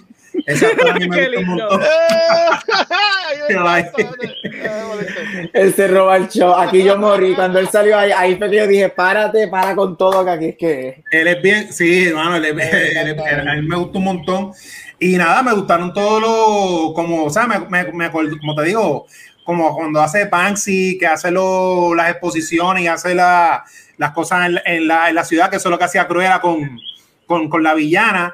Me gustó mucho lo de la, las metáforas que usaba Cruella en los trajes de ella, ¿sabes? Ese, cuando sale el reveal del trote de basura, que ella tira la falda, que son las fundas de basura, ese es mi traje favorito. Que ella está, en esa parte te están presentando que ella le está robando el spotlight a la principal y ella se viste de periódico, o sea, ella dice, yo soy la noticia, pues claro, eso me gustó, o sea, la película, te digo, es como dice Gabriel, esto es pizza, la pizza sabe buena, pero estamos comiendo pizza todos los días. Sí, es la fórmula. Sí, eh, eh, esa, eh, me gustó porque tiene todo lo, lo, que va a hacer que te, que te guste. Sí. Mira, este, ya llevamos aquí tres horas, este, eso va a dar el resumen de, lo A mí me encanta, no, a mí no me molesta, este, porque Disney, podemos hacer, vale, vamos a hacer un día un episodio especial de Disney más nada. Sí, por favor. Este, mira, a mí, yo, a mí me encantó, a mí me fascinó esta película, no tengo, tengo, no tengo tantos issues como quizás algunos aquí con la movie. Este, a mí me fascinó. Yo la encuentro que es uno de los mejores live action. Este, yo sí tengo issues, issues eh, que lo hablamos aquí. Hay, hay, hay, momentitos que son innecesarios. Yo creo que tú le podías quitar a la película 20 minutos. Este, fácil, en vez de tirarla a 2 y 20, yo la hubiese tirado a 2. Yo la hubiese claro. dado a 2 y yo creo que la película funcionaba igual. Este, porque aunque hay mucha, aunque yo no le hubiese cortado historias necesariamente a la película, sí lo hubiese mm. cortado escenas dentro de ciertas historias para que fluyera un poquito mejor. Pero a mí me encantó la película. Yo, again, pienso que es uno de los mejores live action que nos ha dado Disney. Este, también es Disney, o sea, tampoco es que esto es Conjuring, pero esta es la película más dark que Disney ha hecho. Estamos hablando de que los pejos matan a la madre, de que esto que o sea, la película es dark. Esta es la película y el performance que más yo me he disfrutado de Emma Stone desde ECA.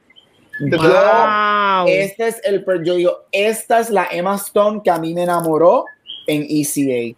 Cuando, y ella obviamente ha dado performances cabrones, esa ganadora de Oscar en La La Land, una de las cosas que sí me gusta de esa movie. Ella en The Favorite es otra cosa, me fascina. Birdman. Pero aquí en Birdman, pero aquí ella se está disfrutando este rol. Y cuando tú tienes una persona haciendo un rol que ya se hizo icónico con Glenn Close en los 90, que de hecho Glenn Close inspira a Miranda en The Wears Prada, y tú tienes alguien que para mí no la supera, pero empata lo icónico que hizo Glenn Close, obviamente con otra versión de Cruella, pero empata el performance, me fascina. Emma Stone me encantó. Emma Thompson, ¡oh! las dos, o sea, Emma Thompson se roba la película, hasta más que Emma Stone. Este, esta, para mí, hablando, atándolo a World Spotlight, ya nosotros tenemos el ganador de Oscar por mejor costumes. Yo no veo ninguna otra película. para mí va a ser tan brutales. Yo diría que la película más cercana que pudiese ganarle es Dune por los costumes sci-fi, pero si esta película esta película y los costumes de esta película es la razón por la que la categoría de costumes de los Oscars existe. Y si esta película no gana, es una cafrería. Este, hizo cuando ese trozo de basura se vira y ajanca y yo veo la basura. El little gay boy dentro de mí empezó a gritar en el cine. Yo como que, yes, Queen, work, dámelo todo. Este, mira, props para Disney, ya que llevamos como siete años en Disney diciéndonos, te voy a dar el primer personaje gay en todas las películas de Disney por fin nos dan un personaje que dura más de dos segundos este, en una película. Es importante y es cool. Así que, y me encanta Full Out, me fascina, me fascina la dinámica con ella. Esa conversación que ellos tienen por primera vez me encanta. Es como que I hate being ordinary, whatever, me fascinó. El soundtrack, como dijo Chizo, también. El soundtrack de esta película es un personaje. Esta película para mí no hubiese hecho el impacto que hizo, por lo menos en mí, sin en la música y sin los costumes. Top notch. Bien contento. Yo la fui a ver al cine cuando estaba en Baltimore antes de ir a Universal. Me encantó, me la disfruté y estoy bien contento de la película. Me hizo, me hizo super happy. Este, yo creo que nadie se esperaba, porque la película entretiene y es buena. Y yo creo que honestamente nadie se esperaba que fuese tan buena como la película terminó siendo. Este, y, y como dije, Emma Stone, este es el performance que más me ha gustado ya desde ECA porque she was living in it y me gustó, me encanta, a mí me encantó la mujer, me gustó muchísimo. Sí. Mira, Andrea, tu pregunta, aquí dice este, si son noctámbulos, que lo puede agregar con acentos británicos.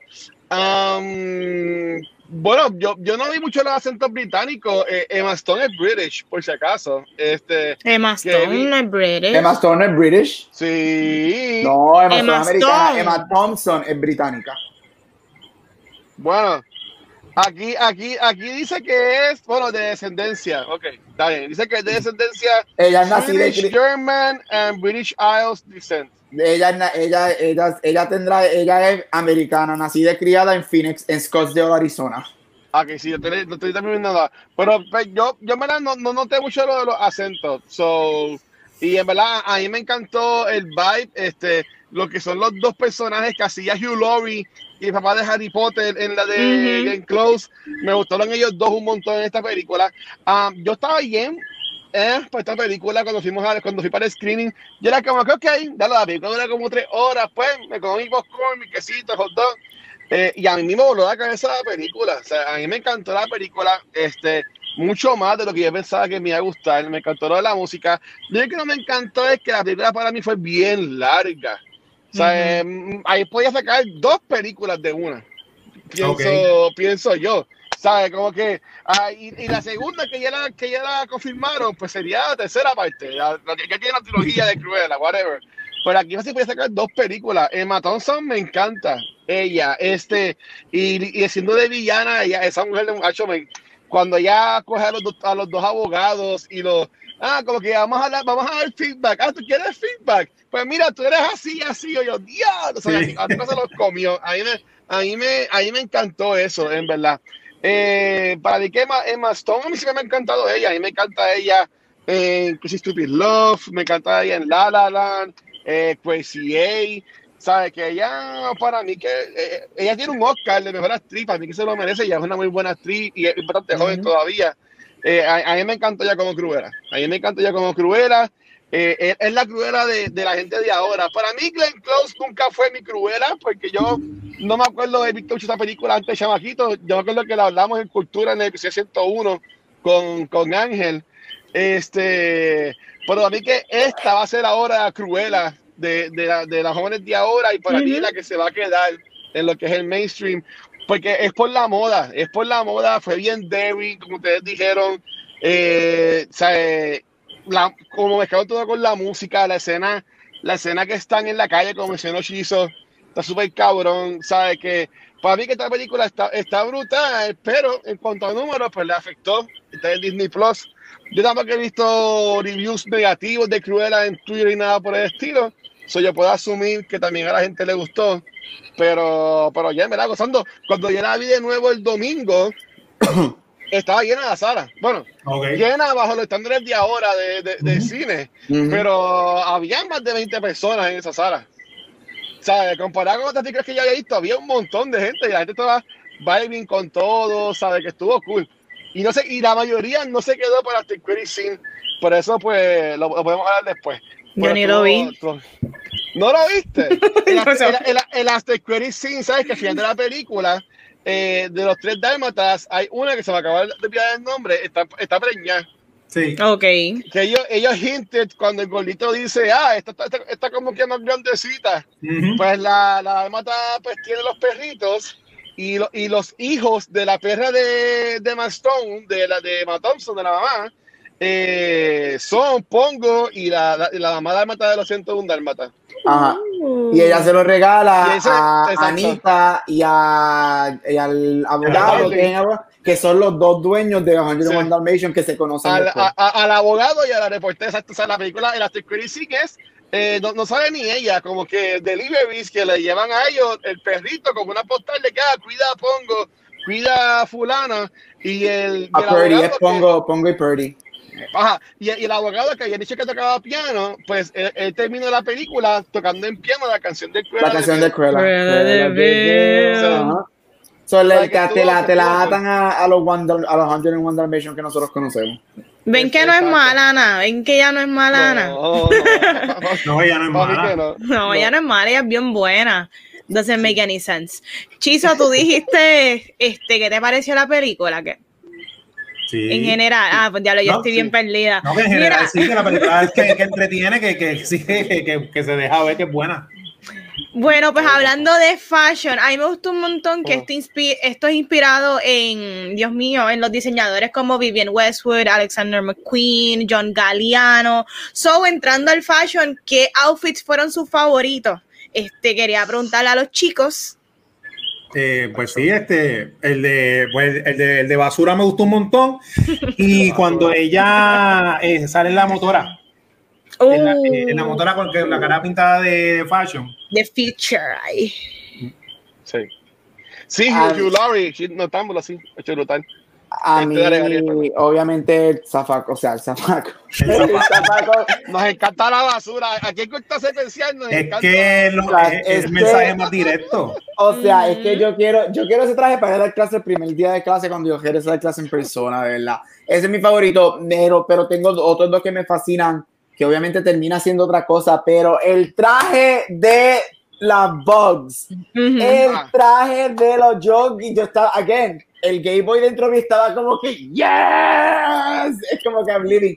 Y me encantó el traje de, ay Dios mío, cuando Emma Thompson llega en el carro, que ya se le trepa en el techo y con la falda roja cubre todo el carro y es todo como que militar, con los British, con las medallas. Ujú. Sí. Uf, yo dije como que, oh, esos tres son mis Sí. favoritos, pero es que el traje de la basura, eso es otra cosa, yo lo quiero. yo, yo tengo, son, todos están cabroncísimos, pero para mí los que más llaman la atención es el de ella, este, bien ponca, bien cabrona, que fue el dibujo que hizo Chizo, que le quedó, que le quedó, que le quedó cabrón, este, que verdad, ahí entró, estaba como quedando el botón, no, no, no subía, este, que verdad, te quedó brutal Chizo, pero a mí me encantó el, el primero, el primero, que es que ella prende en fuego. Ajá.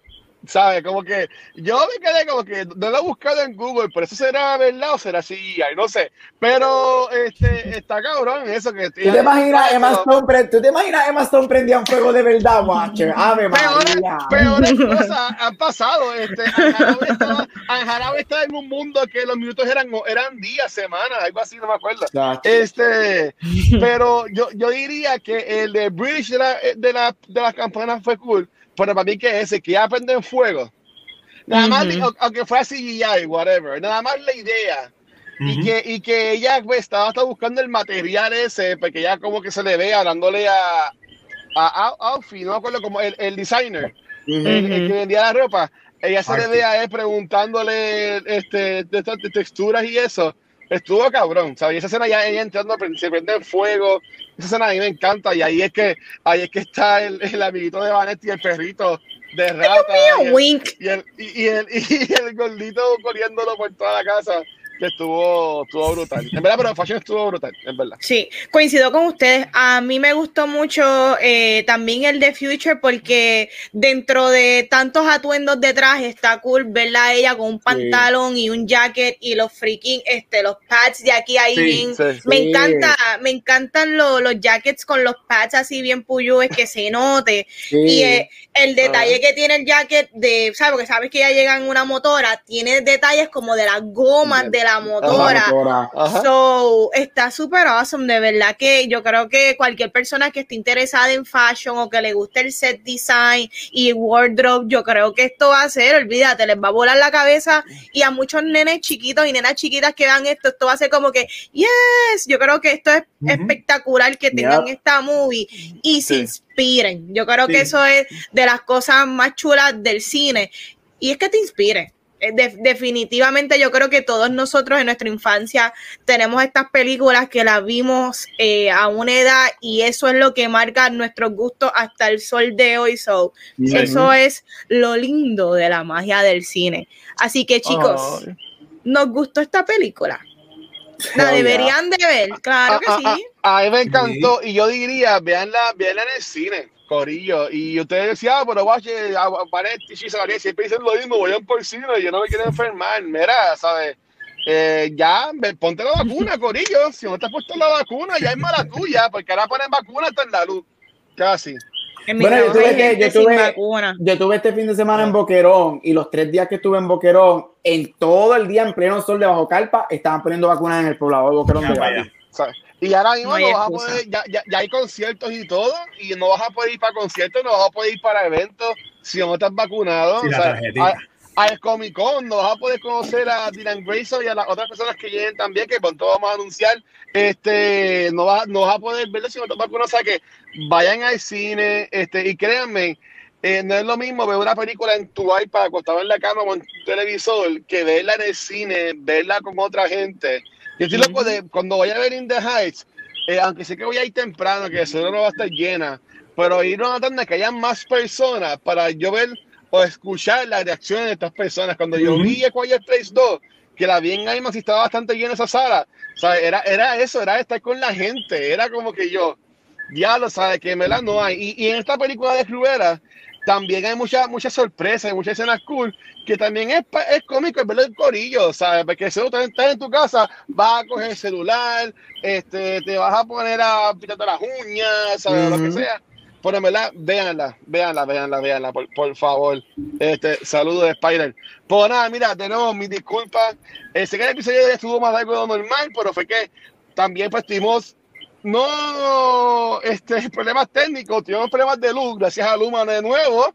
Este, por poco, por poco cancela eh, episodios corridos de cultura, hasta cabrón, la madre, pero pues es lo que es. Este, pues estamos aquí, gracias a Vane, a Gabriel Ichizo, en verdad hacían falta, hace tiempo no lo, no, los veíamos, este, pero, pero, estamos acá y estamos, estamos de vuelta, como dicen por ahí, este, ya para irnos, yo no tengo la imagen porque fue, tenía una computadora, no tengo el iPad, no lo, no lo preparé ahí a lo último. Eh, quería hacer un paréntesis y reconocer que, este, mira, y de casualidad, está, está llegando el corillo de nivel escondido. Voy a asumir que fue que nos tiraron un raid, pero no lo puedo ver porque estoy desde la iPad. Así que sí, eso mismo fue. Gracias, muchachos. Y ese mismo iba, iba, a comentar que este, y qué casualidad que llegaron ahí es que sin luz, mi gente, en la iPad. Este, desafortunadamente, este pasado fin de semana eh, falleció una persona que era bien importante en la comunidad, eh, es bien importante en la comunidad de Chucho Puerto Rico, nivel escondido, y que también apoyaba mucho nuestros streams. Así que, eh, que, que en paz descanse Psycho Frank y gracias por siempre estar apoyando y hacer los comments, o sea, en los posts o con la esposa gitana, este, también apoyando y todo. En verdad que eh, gracias por todo y que en paz descanse. Y en verdad que, gente, gracias. Gracias a todo el mundo que nos sigue apoyando. Y qué cosa brutal que de casualidad llegó ahí el corillo de nivel escondido con el, con el rey. Este, nada, para irnos yendo, este, recuerden que todo nuestro contenido siempre lo consiguen en cualquier programa de podcast, nuestro canal de YouTube y la página de Facebook, pero donde único nos pueden ver en vivo es acá en Twitch esta semana, si la luz y la internet nos los permite, este, vamos a grabar mañana lunes el episodio nuevo de Back to the Movies, que vamos a hablar sobre Rush, este, siguiendo el mes de Carlos Rápidos y Furiosos, ya que estrena Fast de Furious F9. El martes vamos a tener a, a con Carlos, en, con nosotros en Noob Talks, este, y el jueves vamos a hablar de cultura con A Quiet Place Part 2, y el sábado vamos a grabar el episodio nuevo de Beyond the Force, que vamos a hablar sobre el episodio séptimo y octavo, que en verdad están cool, están cool de, Bad Batch. Así que nuevamente, Corillo, gracias a todo el mundo por el apoyo. Gracias a los Patreons como Chizo, como este Luismi, como Shirley, este, como otras personas más también que eh, eh, pues, todo el mundo, Elliot, eh, todo el mundo que nos siguen apoyando y también a los tres subscribers. Y nada, mi gente, esperamos que tenga luz para mañana grabar para tu demo y si no, me verán aquí otra vez en la iPad del carro. Este, y nada, así termino yo, así vengo yo mañana. No, no terminemos así. Este se envió lo que iba a decir. Vale, nada, despídete de esto, mi amor, por favor. Bueno, Corilla, ahí me consiguen en Instagram y Facebook como Vanesti y los chicos no van a decir dónde los pueden conseguir a ellos. Ay, ya yo no sé qué está pasando aquí. Sí, me perdí. ¡Ay!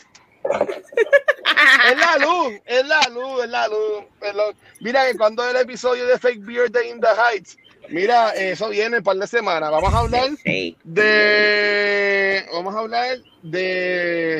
Es que estoy mal.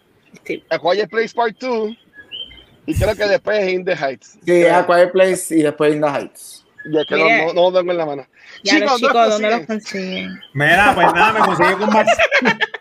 Me consigue con Mar Centeno donde quieras que escuches podcast en Onda Nerd. A mí me consiguen Chizo Comen en Instagram y mm. Twitter, Chizo en Facebook, en todos lados. Está mi link de la tienda de camisetas y Doctor Casco por ahí en el internet. Dios mío, dímelo, Gabriel. Me pueden conseguir en Back to the Movies. Este, quizás hay un episodio mañana, quizás no, veremos. Este, obviamente aquí en Cultura Secuencial, bisemanal en Beyond the Force, este próximo sábado también, si la luz, si el humano nos permite, grabamos. Me puedes conseguir en otro podcast llamado Split Real Podcast y en todos social media como Gabucho Graham, de ver mis fotos de la playa en Puerto Rico. Yes, Woo! Vale, ahora sí, dale. bueno, Corillo, hasta aquí otro episodio de Cultura Secuencial. Si los verdaderos villanos de Luma nos permiten grabar. Así que nos vemos la semana que viene con A Quiet Place. Bye. Chequeado, mi gente, gracias.